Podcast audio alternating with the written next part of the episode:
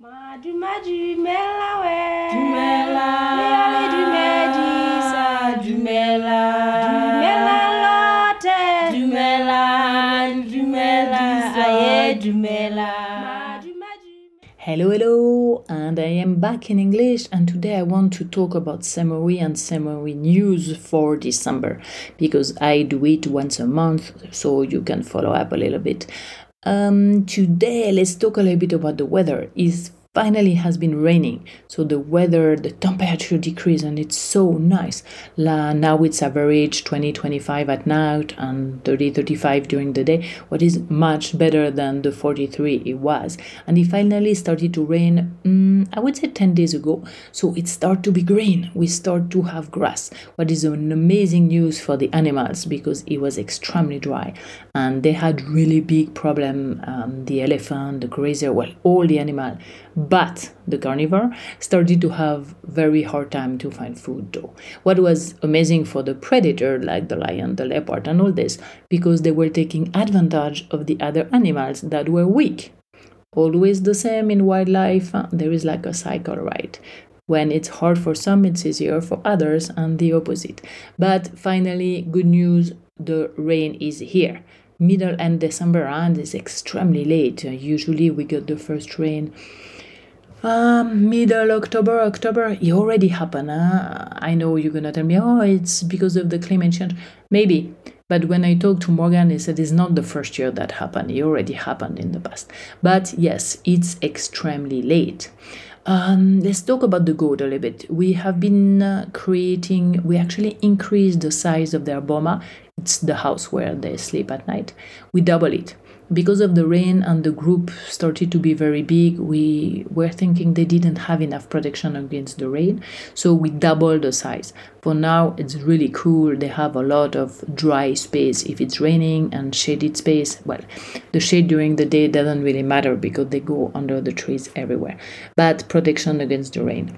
At the same time, we created a new way for them to eat when they eat grass at night. So now it's better, they are less fighting and they have grass all day if they want. You can few you can see a few picture in the highlight in the Instagram under the goat and you can see what we created and he has been it has been working really well. Chicken. Chicken has been a little bit harder for now. We are still not really able to have chicks chicks. Yeah. I don't know. Yeah. The last one, uh, actually, we got them, but then uh, snake hunter, and yeah, you can guess.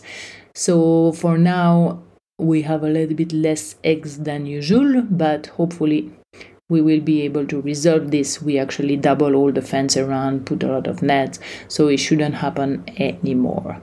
Uh, I was talking to you that I create, I installed a new system, right, right, to handle all the um, camps.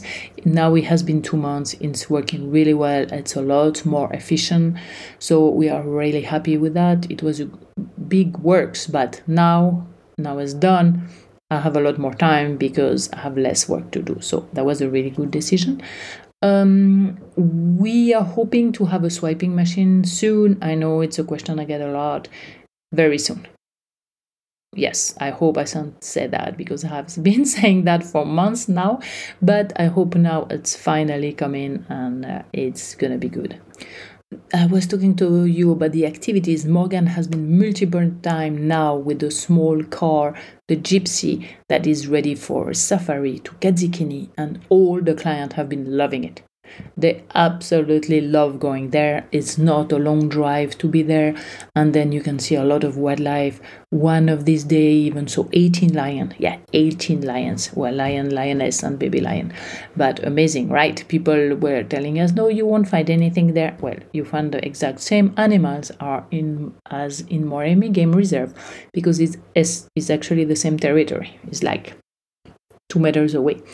So yes, this has been really good too.